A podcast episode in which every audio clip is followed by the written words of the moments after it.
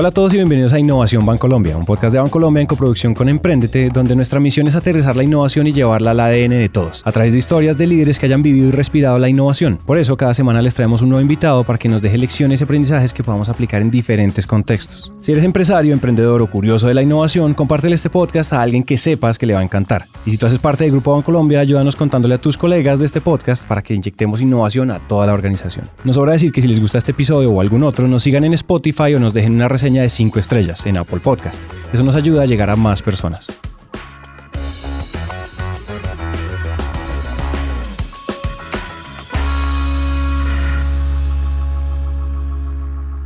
Todas las organizaciones hay roles definidos tradicionalmente, con funciones que llevan muchos años estáticas, iguales, con enfoques que ya no aplican, pero que casi nunca se han cuestionado. Y eso significa que hay mucho espacio para mejorar, para reevaluar y resignificar lo que hacen estas áreas. Aquí hay oportunidades gigantes para innovar y evolucionar, para generar transformación a niveles muy grandes e impactar la organización como un todo. En el episodio de hoy hablamos con los equipos encargados de un proceso que está cambiando el propósito del área jurídica en Bancolombia, aplicando metodologías de diseño para mejorar las experiencias de la comunidad del banco hacia afuera y hacia adentro logrando hacer grandes cambios en las relaciones con los clientes y entre las áreas de la organización. Todo gracias a cuestionar los supuestos de su trabajo y tomar los riesgos de cambiar las formas tradicionales de hacer las cosas.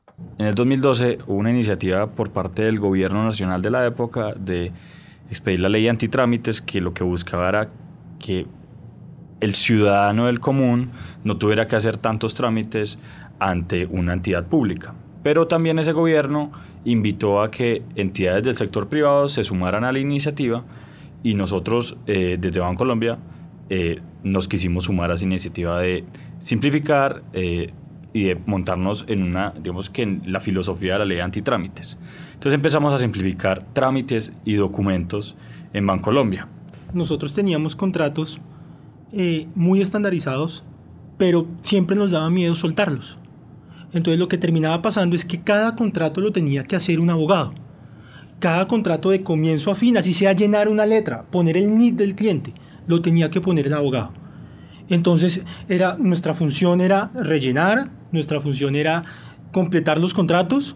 Yo creo que todos, cada uno por su lado, nos fuimos dando cuenta de que esa no es la función del abogado. En el año 2017 2018 empezamos a ver que en el mundo se estaban, estaban empezando a nacer, eh, digamos, empezamos a mirar qué, había, qué estaba pasando en el mundo frente a la resignificación de, de, la, de la labor del abogado.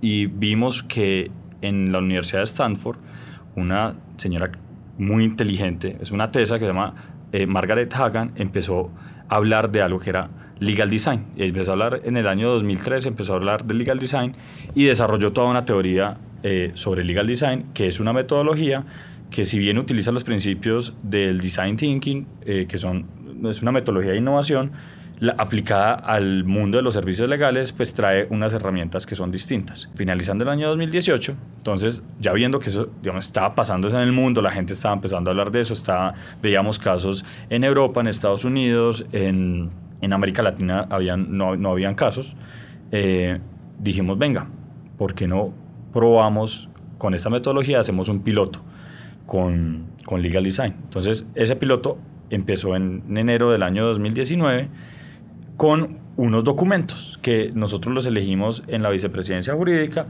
para trabajar con la metodología. Ellos son Nicolás Vanegas y Andrés Durán. Más adelante vamos a escuchar a Susana Gómez y vamos a completar el equipo que se puso la misión de cambiar lo que significa ser abogado, mejorando la experiencia de los clientes del banco. ¿Cómo nos encontramos Susi, Duri, eh, Duri y yo? Eh, es porque empezamos a hacer que tuvieran primero formación en, en metodologías de innovación, porque eh, primero, esto es una metodología que es nueva para nosotros y no es tan fácil cuando una persona, sobre todo los abogados que estamos acostumbrados a caminar sobre como un terreno firme, eh, a los abogados no nos gusta caminar sobre la incertidumbre. Entonces las personas que, digamos que tienen una cierta formación en metodologías de innovación, son personas que están acostumbradas a caminar en, sobre la incertidumbre. Eh, entonces ahí hicimos, digamos, un llamado y, y nos encontramos. ¿Por qué? Porque pues Susi también era movilizadora de innovación, Duri acaba de llegar de hacer su, su máster en, en, Holanda, eh, yo también soy movilizador de innovación nos juntamos y yo creo que al principio no teníamos ni idea para dónde íbamos, porque si bien uno escucha de metodologías de innovación, no teníamos como claro cuál es esa receta, o sea, que hay que mezclar para poder aplicarle legal design a la experiencia de nuestros clientes, a mejorar los, los documentos, que sean más claros, más simples. Entonces fue como para mí lanzarnos una aventura. Cuando nosotros decidimos hacer el proyecto de legal design, empezamos a preguntarnos, bueno, ¿y, qué, y a, qué, a, qué le aplicamos legal design? ¿Sí? ¿Y con quién? Entonces nos fuimos con las diferentes áreas de la vicepresidencia jurídica, eh, tratando de priorizar tres documentos que cumplieran con unos requisitos que nos habíamos fijado. Uno, pues, que, eran, que fueran documentos que no nos generaran costo modificarlos, es decir, que salieran in-house desde la vicepresidencia jurídica, que pudiéramos modificar eh, abiertamente. ¿Por qué? Porque hay unos documentos como, por ejemplo, los formatos que están en las sucursales físicas de Bancolombia, son formatos que vienen formatos pre, prefabricados por Carvajal y si, por ejemplo, le hacemos una modificación en formato de esos, pues tenemos que cambiarlos en todas las sucursales de Bancolombia en el país, eso genera unos costos. Entonces, como inicialmente queríamos aprender la metodología, era un piloto, entonces ahí nos encontramos con unos documentos que habíamos definido eh, aplicarle legal design en los que cada uno era experto. ¿Cuáles son los documentos? El reglamento único de cash, eh, que ese, lo hizo Susi, el contrato de administración de portafolios de terceros, que lo hizo Duri, y yo, que hice el de contrato de fiducia de anticipos. Antes de continuar, hablemos un poco sobre qué es el Design Thinking y Legal Design. Así podemos estar en la jugada con la historia de hoy. Primero, el Design Thinking es una metodología de innovación para resolver problemas que son muy difíciles de definir. La idea central es que uno siempre está tratando con personas, humanos que tienen conductas, incentivos y que se encuentran obstáculos cuando usan mi producto. Hacer empatía es el punto de inicio. Después, el trabajo es definir los problemas, idear y probar las soluciones. Cuando este proceso se va moviendo hacia adelante, se rompen las formas convencionales de hacer las cosas para poder llegar a soluciones innovadoras. Legal Design, entonces, es la aplicación de esta metodología en el mundo jurídico y los problemas legales, porque es un mundo que siempre parece súper lejano a todos los que no somos abogados. Empezamos a trabajar en el año 2019, en enero, y, y empezamos a buscar personas que supieran del legal design. Y encontramos en Latinoamérica, con mucha fortuna, que la consultora que más sabía de legal design o que tenía una gran experiencia, eh, que era pionera en, Latinoamérica, era áptica y que era además que era colombiana.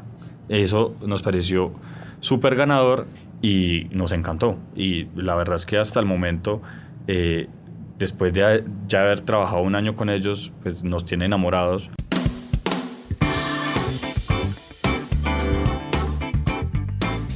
Bueno, eh, nosotros somos Áptica, somos una consultora de diseño de servicios, somos un equipo de 48 personas, casi todos somos diseñadores de formación, pero pues muchos tenemos doble perfil, eh, entonces hay diseñadores, pero hay abogados, pero hay ingenieros, pero hay administradores. Y ha sido un proceso muy bonito llegar a estos seis añitos y unos cuantos días. Eh, mi nombre pues, es Angélica Flechas y soy la fundadora de la organización. Bueno, pues mi nombre es Jorge García. Eh, yo hago parte del equipo de Áptica eh, y en, el equipo en todo el equipo de Áptica tenemos un área de legal design. Yo hago parte de ese equipo, lo lideramos conjuntamente con Andrés Polanía, que también está acá con nosotros. Mi nombre es Andrés Polanía, tengo una formación en diseño y doble programa con ingeniería de sistemas digamos que fue ahí como un mix de mezclar varias áreas del conocimiento, muchas situaciones de mi vida. Em, y aunque no soy abogado, hago parte de las personas que están liderando los proyectos de legal design en Aptica. El equipo de Aptica era lo único que faltaba para armar este rompecabezas, y las piezas empezaron a caer en su lugar desde el comienzo. Bueno, entonces yo primero estudié Derecho, entonces eh, estudié Derecho en la Universidad de los Andes, y en séptimo semestre hice doble programa con diseño lo no es tan común y pues eh, en mi casa casi se mueren cuando eso pasó, pero pues al final los dos me apoyaron y pues fui una estudiante feliz de derecho en su momento y después de diseño. Y uno de mis compañeros de derecho se llama Sebastián Campo y hoy en día él eh, dirige el tema de innovación y compliance dentro de eh, Bancolombia en el área legal. Y supongo que se acordó de mí y me llama y me dice, Angélica, mándame un portafolio de lo que tú haces. Entonces, ¿qué pasó? En Aptica nosotros arrancamos inicialmente trabajando como diseñadores de servicios, pero en algún momento tuvimos la oportunidad de trabajar con un fondo de pensiones y en ese momento nos dieron la oportunidad de diseñar eh, la experiencia de la pensión obligatoria. Y en ese proceso, uno de los elementos que se nos atraviesa en el camino son los checklists que usan eh, los eh, consultores pensionales para que las personas sepan qué hacer con su proceso pensional. Y uno de estos documentos, pues te imaginarás cómo es, blanco y negro, súper difícil de entender. Y obviamente es un documento regulado que tiene que pasar por entidades gubernamentales. Y cuando lo vemos, nos damos cuenta que puede ser rediseñado pero obviamente es un documento que tiene que ser también regulado por áreas jurídicas de la organización. Investigamos, encontramos que existe esta corriente de legal design y dijimos, Aptica puede hacer esto y como yo tengo este doble perfil, desempolvo mi cerebro jurídico y digo, hay que hacer algo con legal design y empezamos a ofrecer este servicio. Entonces, en su momento, dijimos, montemos estos productos para Aptica. Entonces, cuando Sebastián me busca, yo ya tenía listo un portafolio de legal design. Ya lo habíamos hecho para otras empresas, habíamos trabajado con otros bancos también. Entonces, pues yo muy feliz, me senté, además, para serte honesta, sueño desde mucho tiempo trabajando con Bancolombia, entonces me llama Sebastián y ni por un segundo dije, no, o sea, fue como obviamente me siento, hago este portafolio con todo el cariño del mundo, se lo envío y te lo juro que miraba este WhatsApp cada cinco segundos a ver si este señor me respondía. Y eh, después me dijo, listo, recibido, tengo un par de preguntas y algo te, te, te, respondo, pues. Y yo, listo, pues esperando. Y después me dice, listo, Angélica, tenemos una cita, ven, presenta. Entonces yo fui, presenté, presenté mi cuento. Nicolás, muy eh, entrador, muy charlador, me dice como, bueno, cuéntame, entonces tú también eres abogada. Y yo, sí, entonces eso llama mucho la atención, como ese doble perfil no es tan común. Y se engancharon, me contaron que tenían un reto, que ellos tenían como todo este tema de multiplicadores internamente, que ya habían pasado por unos procesos de formación e innovación. De hecho, Nicolás y Susana son multiplicadores de innovación y... Em, nos dicen que quieren hacer unos proyectos de legal design en Aptica, perdón, en Bancolombia y que quieren el apoyo de Aptica. Y pues de una dijimos que sí con el equipo de Aptica a bordo, el proceso comienza en forma. Ellos traen el método, las herramientas y los pasos a seguir. Con esa luz de guía, los equipos empiezan a caminar y es como dar pasos en la oscuridad, porque al comienzo el trabajo es entender muy bien lo que pasa antes de pensar en las soluciones. Nosotros venimos del diseño de servicios en el que entendemos cómo la experiencia de los usuarios, cómo un usuario pasa por distintos puntos de contacto y al final recibe esa experiencia aplicamos esto y aplica ya desde sus seis años, digamos que así lo hemos aplicado en distintas industrias. Cuando lo empezamos a mezclar con legal design, no solamente era entender unos documentos. Claro, el brief, la llamada fue rediseñemos tres documentos, tres contratos. Pero aquí era no, un momento. ¿Quiénes son las audiencias que están detrás? Cuál es la experiencia de nuestros usuarios. ¿Qué eran nuestros usuarios? Eran, eran, eran, tenían perfiles totalmente distintos.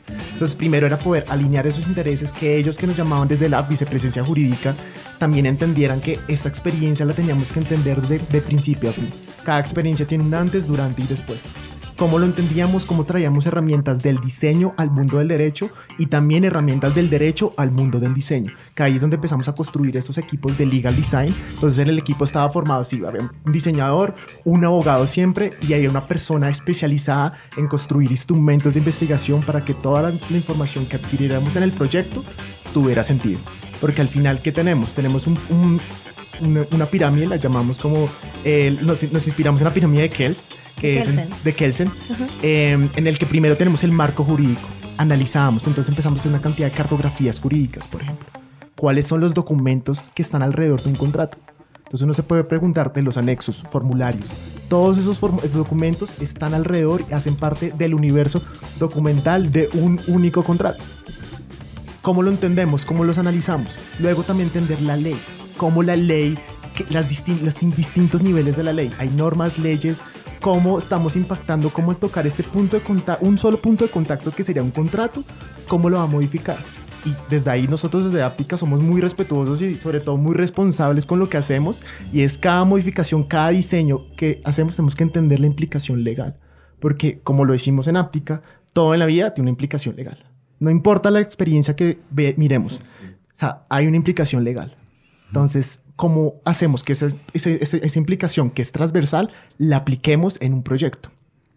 A partir de eso, entonces entendemos ya la experiencia. Entonces, primero el marco jurídico, listo. Después, la experiencia legal. Entonces, entender estas dinámicas, entender esas audiencias era una experiencia general y luego teníamos entender cómo los usuarios, cuáles son las personas que están detrás, que están escogiendo a Bancolombia para que haga parte de sus vías y entrar en el servicio que ha sido diseñado y que tradicionalmente se ha diseñado solamente desde el producto, pero cuando entran en la experiencia legal, nunca se ha pensado.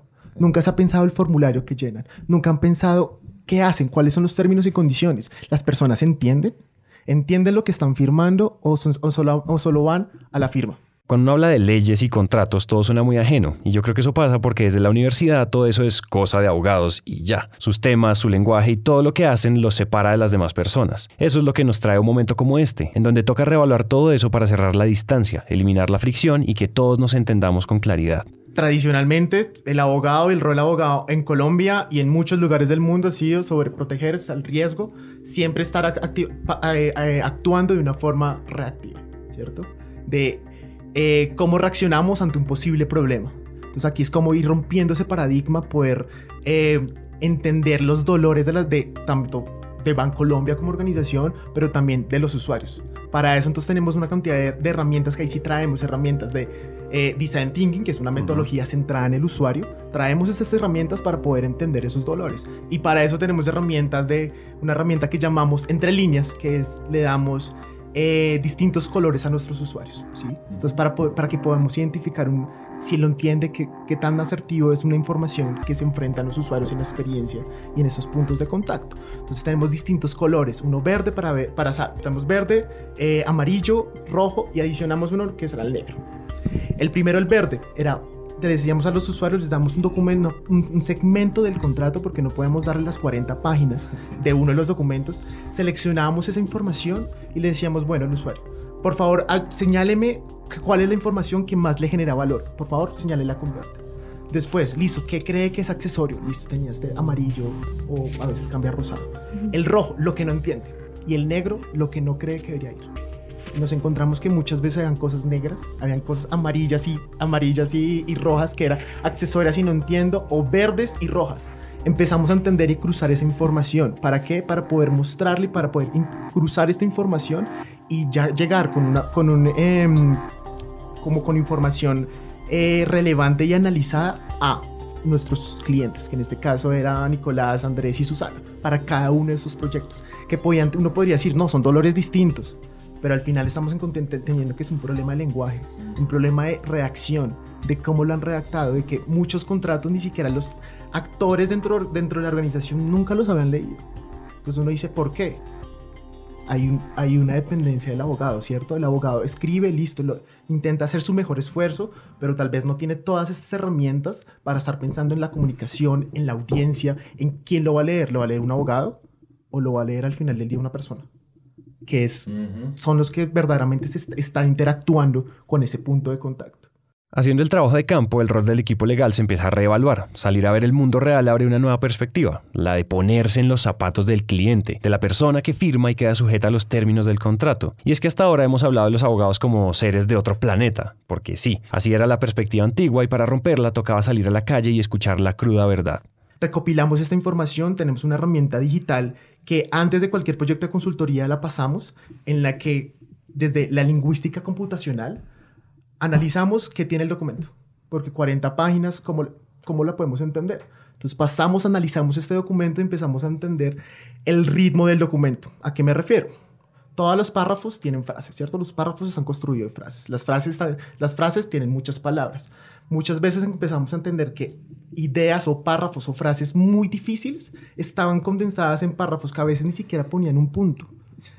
¿Eso qué significa? Que el usuario cuando lo está leyendo ni siquiera puede respirar cuando se está interactuando con el documento. Entonces son documentos que están diseñados tal vez para ni siquiera que sean leídos. Podríamos pensar. O es un estilo de, cierto, de cierta escuela de derecho que nos, lleva a, que nos ha llevado a que el documento debe ser así. Nunca, o empezamos a encontrar esos paradigmas. Y por eso, desde mi formación de diseñador e ingeniero, me permite cuestionarlo y decir, pues, ¿por qué no le metemos un punto? ¿Por qué no por lo menos que el usuario diseñar ese ritmo que cuando yo me enfrento al documento en la primera página, cuál es ese ritmo de documento durante todo, durante todo, de, de, primera página a la última página? Es denso, es fácil, es como si estuviéramos leyendo una obra literaria. ¿Qué queremos que tenga? Frases cortas, frases largas. ¿Cuál es ese ritmo que queremos diseñar? Pero entonces la conversación ya cambia. Diseñemos la experiencia legal que queremos que viva nuestro usuario. Que la información que necesita la encuentre. Resignificamos el documento. Un tema que me parece muy importante en eso que está diciendo Andrés es, fue muy bonito en, esta consultoría de legal design en general, en, en, todas las consultorías de legal design, y es que, claro, partimos de, de, la base de design thinking, y design thinking nos da un montón de herramientas eh, para investigar, para conocer a nuestros, a nuestros usuarios, nuestro contexto, eh, pero sí hubo la necesidad de crear herramientas completamente nuevas. Uh -huh. eh, porque cuando una es la disciplina de diseño y derecho, el derecho sí trae eh, algunos componentes que te exigen eh, tener esa fase creativa de ir un poco más allá y de pronto replantear algunas herramientas que ya están muy estructuradas desde Design Thinking uh -huh. y darle la vuelta. ¿sí? Digamos, esta, esta entre líneas que te comentaba Andrés eh, fue una herramienta construida en Áptica. ¿sí? La herramienta tecnológica que también te comentó Andrés fue una necesidad que vimos en el campo para poderle eh, sacar todo el análisis cuantitativo a estos documentos que la única manera de hacerlo era una persona pasando palabra por palabra y pues no era, no era viable. ¿Quieren agregar algo? No, yo quiero decir que estoy impresionada porque una cosa es uno soñarse una empresa y soñarse un producto y soñarse un portafolio de productos inventarse un discurso para poder ir a venderlo y otra cosa es oír a las personas de tu equipo poder relatarlo como lo está haciendo Andrés, que no es abogado y habla de esto como si hubiera estudiado cinco años de derecho. Entonces se me llenan los ojitos de lágrimas de emoción. Entonces, pues nada, como que me siento muy orgullosa de estar acá. Eso es lo que quiero decir.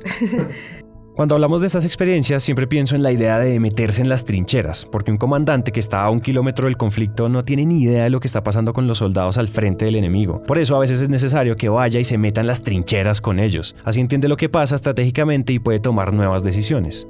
En ese trabajo fue muy interesante porque empezamos a tener un contacto con los clientes. Digamos que nuestro rol como abogado siempre ha sido desde el escritorio, con los códigos, redactando un documento que nosotros pensamos que va a proteger los riesgos jurídicos que el banco puede asumir, pero acá fue vamos a cambiar el rol, vamos a ir a entender las necesidades de los clientes.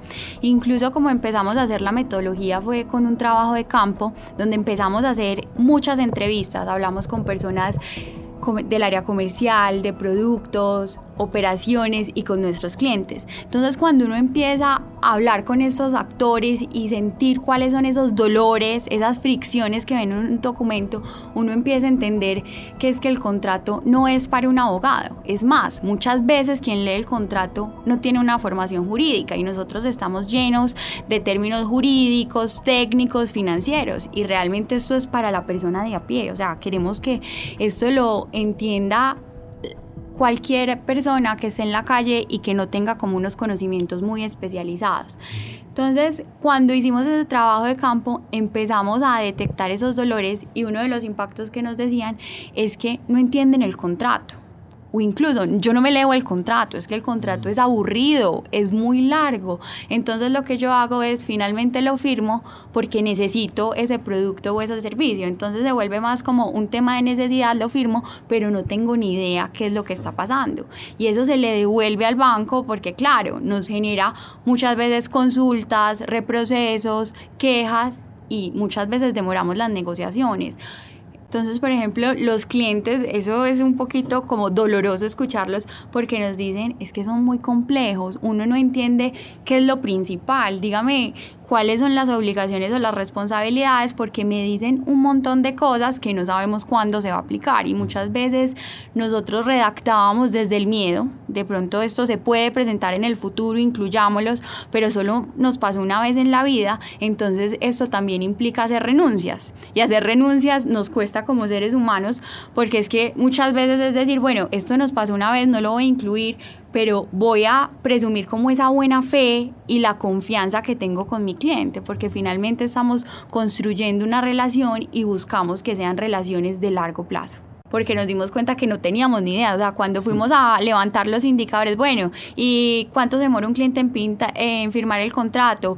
Eh, ¿Cuántas son las quejas y reclamaciones? Que tenemos un montón, pero cómo este contrato me va a ayudar a mejorar esas cosas. Entonces digamos que ha sido también muy bacano porque hemos empezado como a crear esa semillita y es, bueno, le estamos apuntando y ya nos vamos a interesar de una manera como real y concreta con unas acciones para poder apuntarle a la experiencia de nuestros clientes. Entender que las cosas tenían que cambiar y tomar esas acciones concretas es un proceso que tiene dos lados, porque descubrir todo eso que pasaba con los clientes era un llamado para mirarse al espejo. Si la relación va a evolucionar, pues yo tengo que evolucionar. Pero entonces la pregunta es, ¿nosotros mismos como entidad financiera estamos llevando a que los clientes no lean? Porque puede pasar eso, que nosotros, los clientes, si uno le entrega un contrato como el que les mostrábamos hace un rato del contrato de administración de portafolio de terceros de hace 3, 4 años, 19 páginas, un cliente lo ve y yo no entiendo esto. Usted me, me, asegura que no va a haber ningún problema. Bueno, lo firmo.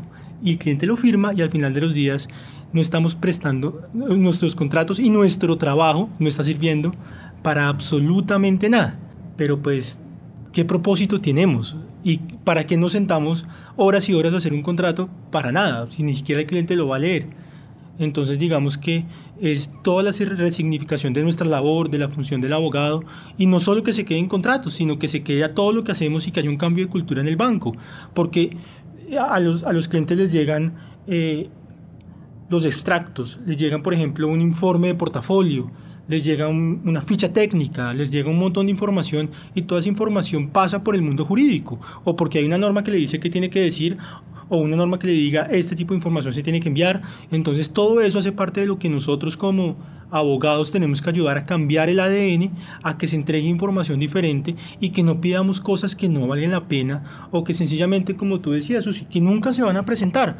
Algo que se presenta una vez en 20 años, ¿para que vamos a mortificar al cliente incluyéndole ese tipo de condiciones en un contrato y, y dificultando el cierre de los negocios en negocios difíciles de cerrar eh, como por ejemplo una, una, fiducia mercantil. Entonces, digamos, es, es cómo lograr que las cosas sean mucho más sencillas y también más manejables, que no siempre el abogado tenga que participar, eh, que los abogados participen cuando de verdad se necesite. Pero pues si el comercial puede cerrar fácilmente con el cliente su negocio, ¿para qué vamos a incluir un abogado en nuestra parte cuando sabemos que si dicen voy a llevar a mi abogado, ¿qué hace la otra parte? Lleva a su abogado entonces estamos dificultando unas negociaciones que de entrada pueden ser mucho más sencillas y más llevaderas para las partes. Entonces digamos que, que eso hace parte de todo el cambio de del ADN, de la cultura, también pues de que los abogados cada vez seamos menos acartonados, más sencillos, más fáciles, que el lenguaje y la comunicación sea más asertiva para que se entienda y que al final el cliente sepa para qué firma un documento. Lo que acaba de decir Andrés me parece muy, muy poderoso, porque se trata de cambiar lo que significa ser abogado, hacer un trabajo tan balanceado, tan claro y con todo lo que sí es necesario, que el abogado ya no tiene que estar presente, ya no tiene que estar ahí traduciendo todo el tiempo su trabajo. Hubo un contrato de los que intervenimos que tenía una cláusula, una cláusula que duraba, digamos, que la extensión era tres páginas. Una sola cláusula, con un montón de parágrafos. Si ustedes ven hoy en día los los contratos rediseñados no van a encontrar un solo parágrafo. ¿Por qué? Porque cambiamos la, sola palabra parágrafo. Ya hoy en día hablamos de aclaración y dejamos una aclaración y con eh, un signo de, de aclaración, con unas palabras mucho más sencillas. Queremos llegar Queremos que nuestros contratos estén redactados en palabras cotidianas para el cliente y cambiar esos tecnicismos, pero a veces es difícil porque el tecnicismo cuando uno lo cambia, trata de buscar una palabra cotidiana, no la encuentra. Entonces a veces eh, de pronto nos extendemos un poco más explicando ese tecnicismo, pero para que el cliente le mejore su experiencia y pueda entender mejor el, el producto, el servicio que está adquiriendo. Y puedo dar un ejemplo de una palabra técnica. Usábamos la palabra enajenación entonces cuando le llega al cliente la palabra enajenación, ¿eso qué significa? Eh, ¿Eso qué es? Entonces, pues eso no, eso no puede llegar a los clientes. La palabra enajenación, eso es un tema, si acaso, entre abogados que también tampoco deberíamos usar, pero, pero son cosas que tenemos que entender que cuando hablamos con otras personas tenemos que hablar en el lenguaje de las otras personas y no tenemos que pretender que las otras personas hablen nuestro lenguaje. Nosotros tenemos que acomodarnos a hablar el lenguaje de todos. Claro, todo esto suena muy lógico y uno puede decir cómo es que nadie lo había pensado antes, pero no es mala intención de los abogados trabajar así, más bien viene de la formación y de todos esos clientes que parecen de película y que piden quedar blindados contra todo lo que pueda suceder. Uno puede tender como a satanizar a los abogados y pensar que el abogado hace esto de malo, como, uy, no, es que él llena esto de 40 páginas porque es que quiere mostrar todo su poderío, todo su conocimiento, pero no, nosotros los abogados nos formaron para proteger a la organización. Y yo me acuerdo la primera vez que hice mi primer taller de legal design, ellos decían, no, es que yo no quiero que la empresa que estoy representando tenga un problema y por eso es que cito al doctrinante y cito a la corte y cito, y entonces por eso lleno estos documentos de toda esta información. Entonces, tenemos que partir del hecho de que no hay una mala fe del abogado cuando incluye toda esta información en estos documentos. Pero lo que sí hay es de pronto un desconocimiento de que al otro lado hay un humano de a pie, común y corriente, que no es abogado y que además la norma nos dice que tiene que ir. ¿Pero qué no nos dice la norma? ¿Cómo? Y ese es el poder que tiene el diseño. Entonces, ¿qué hemos encontrado nosotros investigando sobre estos temas de legal? Que hay unos principios que existen para el legal design. Nosotros pues como que nos apalancamos en tres puntualmente. Uno es que tiene que ser aplicable, lo que diseñamos, la aplicabilidad. Entonces, por eso primero hacemos un levantamiento del marco normativo. Todo lo que diseñamos tiene que responder a la norma porque sí o sí al final no puede pasar que el documento que diseñemos cambie su naturaleza jurídica. Es decir, que si estoy diseñando un documento para un contrato de compraventa, ahora ya no es compraventa sino donación, porque cambió uno de los elementos del documento. Entonces no puede pasar. El segundo principio es el principio de transparencia. Entonces que lo que nosotros diseñemos sea claro y entendible para ambas partes. ¿Qué pasaba antes? Como estaba escrito de una manera tan jurídica, que fue como aprendimos a escribir los abogados estudiando derecho, pues solo lo entendía el abogado y el abogado del otro. Pero al final el negocio es de la persona. Entonces, pues es como que le estoy tapando los ojos a la persona para que no entienda que está negociando, ¿no? Y el tercer principio es el principio gana-gana. Y es que lo que yo diseñe sea equitativo para ambas partes. Como están escritas las cosas hoy en día, y no estoy hablando solamente de Bancolombia, sino en general de todos los servicios que intervenimos y de los puntos de contacto legales con los que tenemos relación en intervenciones en consultoría, tiende a parecer que hay una parte que es dominante en la relación, porque si tú, por ejemplo, coges un contrato laboral y comparas las obligaciones del empleador versus las obligaciones del empleado, generalmente son muchas más las del empleado versus las del empleador. Pero si uno de verdad hace un ejercicio de decir, no, pero si yo quiero que sea equitativo incluso en la cantidad de obligaciones, sin cambiar la naturaleza jurídica del contrato, yo puedo incluir más para hacer evidente que quiero que haya una, una equidad en la relación. Entonces nos esforzamos en eso. El cambio más grande de todo lo que estamos hablando acá es que el eje central del trabajo del abogado ya no es ser el escudo protector, es pasar de ser el que pone los peros al que ofrece las herramientas que habilitan y le facilitan la vida a las personas. Lo primero que, y como más obvio que uno se encuentra, es, eh, no hablo en Colombia, sino en general en áreas jurídicas, es como esa resistencia un poco a ese cambio, a esa invitación de que no es solamente diseñemos cosas para abogados y jueces, sino venga, acá podemos escribir para el negocio, para los que van a operar el contrato, para que les sirva para algo más que un vínculo legal. Entonces, primero es romper como ese paradigma. Em, y lo segundo que viene un poco unido a esto es también cómo nos recibe la organización a este nuevo cambio desde el campo legal. ¿sí? En muchas empresas están muy acostumbrados a que las áreas jurídicas ponen ese el problema y, el pero, ¿sí? pero no el apoyo en el negocio. ¿sí? Eh, convencerlos de que acaba de haber un cambio y que ahora escúchenos con otra mirada y, venga, montemos en esta consultoría para, para ayudarles a ustedes, pues también a veces es un reto. Pero ya cuando se logra y se sobrepasa eso, pues es un éxito rotundo porque todos comenzamos a ver ya los beneficios que nos trae esta metodología y este tipo de consultoría. Primero fue como una sorpresa de cómo así esto se puede hacer. ¿Esto es legal? exacto, esto es legal. Nos pasó algo demasiado interesante. Tradicionalmente nos buscan desde otras áreas de la organización. el área jurídica no es la que busca, no, es la que quiera innovar. En este caso con Bancolombia, eso fue un, un eh, sorprendente y una ventaja para el proyecto, porque es desde el área legal que es donde ponían el pero, impulsando el proyecto. Los que hacían entrevistas, los que agendaban, los que buscaban los espacios con producto, para mostrar, porque al final, listo, se que construyen esos documentos y esos contratos, pero después fuerza comercial, producto una cantidad de actores que se relacionan con el documento y el punto de contacto legal, ¿cierto? Fue una sorpresa de eso se puede hacer cuando lo, empezamos a mostrar a, a, las personas de producto. es, preguntan, ¿esto es legal? O sea, miren la diferencia. Normalmente era el abogado el que decía, no, esto no es legal, aquí era al revés. ¿Por qué? Porque hay todo un paradigma de que el contrato tiene que estar en una hoja Word, en Arial 12, eh, todo en mayúscula o dependiendo de la diferencia, dependiendo un puntaje de 12. Eso es la tradicional y eso es legal. Usted puede no entenderlo, pero eso es un contrato. Aquí era no. Hemos resignificado, hemos hecho todo un proceso de investigación de consultoría que resignificamos el contrato para que los usuarios no solo esto lo, lo engaveten. Tradicionalmente el contrato se engaveta y no tiene ningún otro uso, solamente cuando tengo problemas y ojalá lo tenga y ojalá lo tenga firmado y esté bien y yo haya leído la letra pequeña. Aquí es como el documento de los contratos se convierte en una herramienta también para el usuario para saber a dónde acudir, saber a dónde llamar, cuáles son los momentos del contrato que uno diría, no, todas las cláusulas están ahí, pero bueno, nosotros organizamos y pensamos los contratos como si fuera un guion, como si fuera una historia, que está organizada por momentos, desde el momento que firma hasta el momento que termina.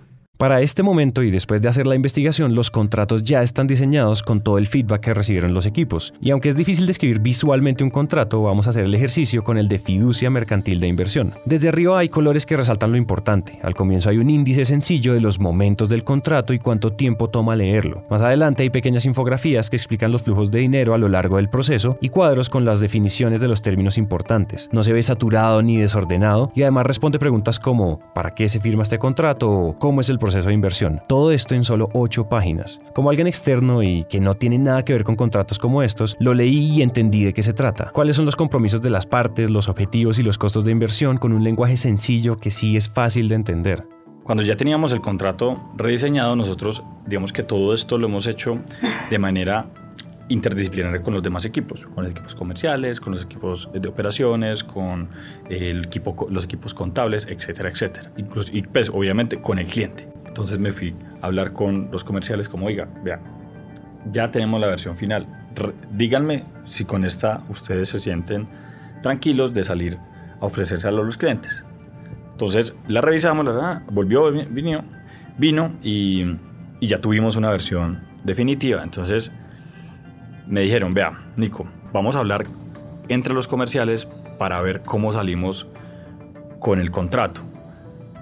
¿Por qué? Porque no sabemos si el, cliente cómo lo va a recibir. Entonces también vean que el tema de la metodología también de pronto puede causar susto en esos cambios y a veces también da temor echarse al agua con los mismos clientes que finalmente acá el barómetro de esto es el cliente, o sea, qué nos dice el cliente, cuál es la recepción que tiene el cliente, pero también hay que romper unas barreras dentro de, dentro de nuestra misma organización de echarnos al agua y perder el miedo de salir con contratos pues, novedosos, distintos.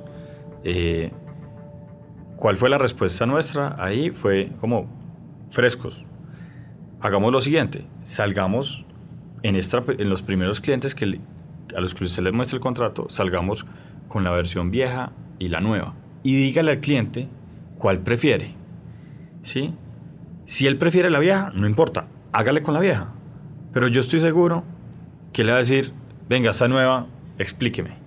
Uno de los grandes retos de innovar es que romper lo que ha funcionado tradicionalmente tiene resistencia. Imagínense un carpintero con su caja de herramientas y uno llega y le dice, hermano, ese serrucho ya no se usa, tome este nuevo. Pues lo primero que va a pasar es que él va a probar cómo funciona poco a poco, va a guardar el viejo por si acaso y el cambio no va a ser inmediato. Esa es la naturaleza humana, evitando la incertidumbre y aceptando el cambio paso a paso. Es normal y es algo que toca incluir como parte del proceso. Cuando Aptica, digamos, nos dio la primera versión, porque digamos que ellos nos ayudaban con, mucho con el diseño, nos hizo una primera propuesta del diseño del contrato de APT. Para ese día nos dijeron, quisiéramos tener todo un equipo eh, interdisciplinario para probar el contrato. Entonces citamos a los personas del negocio, a comerciales, para que lo hiciéramos.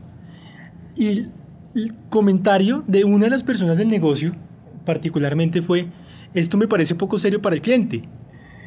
Entonces, como que esa barrera, como que, bueno, estamos trabajando para esto, ¿será que estamos haciendo algo que al final de los días va a ser poco serio para el cliente?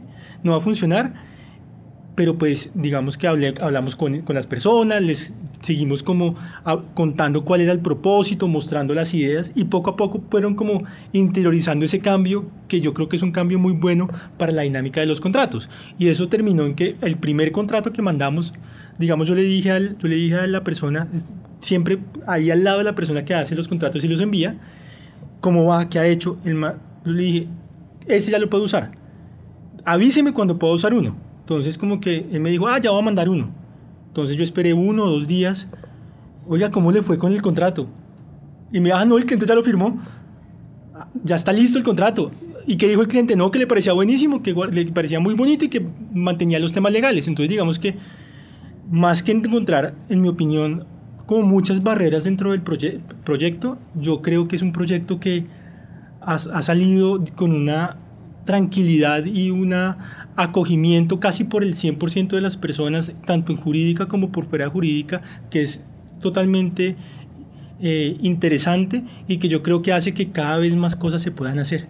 Ese momento en el que uno suelta el producto y lo pone a prueba en el mundo real es clave. Ahí uno ve lo que funciona, lo que gusta o pues se da uno cuenta si uno estaba más perdido que chorizo en ensalada. En este caso el equipo se encontró con una respuesta muy positiva y yo me acuerdo mucho de una frase que dice, cuando uno obra bien, los resultados se ven. Acá obrar bien era escuchar y observar a todos los que lidiaban con esos contratos y que se habían acostumbrado a una experiencia que no era buena. Ahora, después de ver los resultados, las cosas están cambiando y se están sumando más y más equipos a esta labor. nosotros somos abogados y digamos no dejamos de ser abogados, no dejamos de vivir en un mundo de abogados, de estar atrás haciendo contratos, de negociaciones muy serias, de hablar muy serio con los clientes, pero todo este proyecto de Legal Design incluso ha cambiado la forma como nos relacionamos con otras personas. Siempre estamos mirando mucho el tema comercial, mirando el tema mucho cómo nos relacionamos con nuestros pares de otras áreas, cómo somos más cercanos.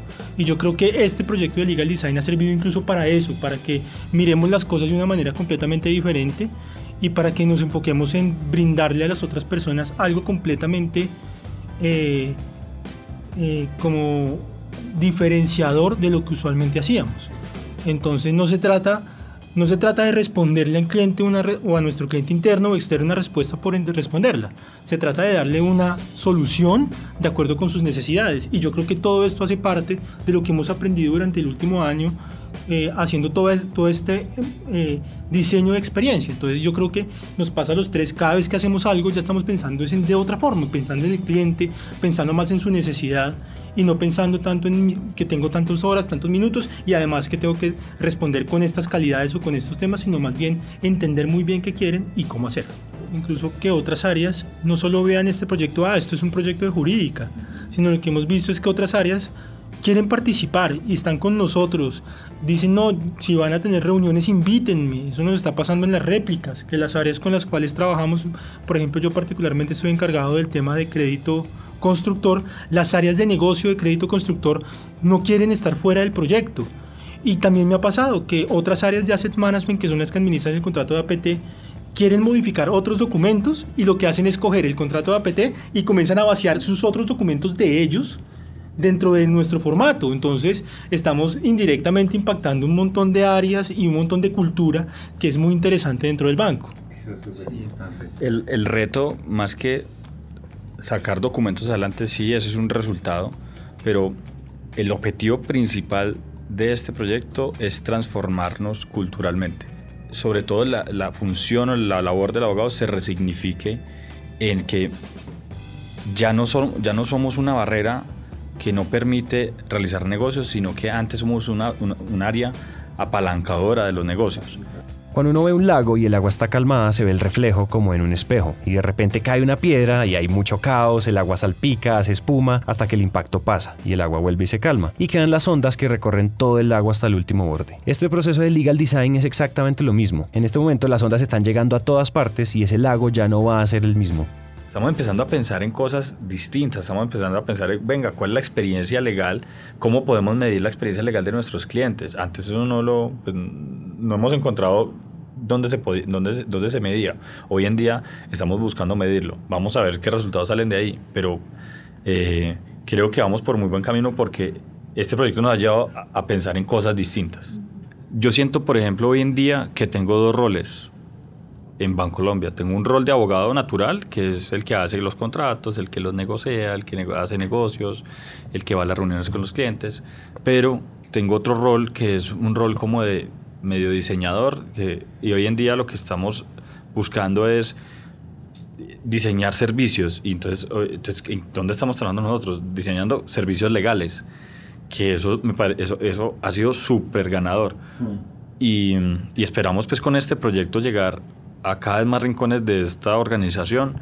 Tenemos muchísimos documentos, procesos, canales, servicios, personas, discursos. Tenemos muchas cosas para impactar. Y, y nuestro objetivo es primero darnos a conocer, que vean nuestro trabajo y empezar a replicarlo con, con cada uno de los equipos que quiera venir a, a aprender eso. Y digamos que un mensaje muy claro de nuestros líderes es, queremos legal design en todo Todavía hay mucho camino por delante y con todo lo que despertó esta experiencia, la bola de nieve ya está rodando por la montaña, creciendo y creciendo, dándole el nuevo significado al área jurídica, a los abogados y a los contratos que son la base de toda la operación. Lo que queda por delante son retos, y eso es lo más importante porque esto hasta ahora está empezando este es el mejor momento para los abogados porque tenemos un reto gigante y es cómo nos podemos reinventar, ¿cierto? Cómo podemos hacer las cosas diferentes, cómo los contratos que llevan 30 años en este banco, que no han cambiado, cómo los podemos impactar de una manera mucho más positiva. Entonces, uno saber y dimensionar el tamaño de este reto que tenemos un montón de documentos, de procesos, de experiencia, hace que la labor de nosotros dentro del área jurídica sea mucho más retadora y nos permita como estar alineados para llegar a ese propósito que es mejorar la experiencia de los clientes.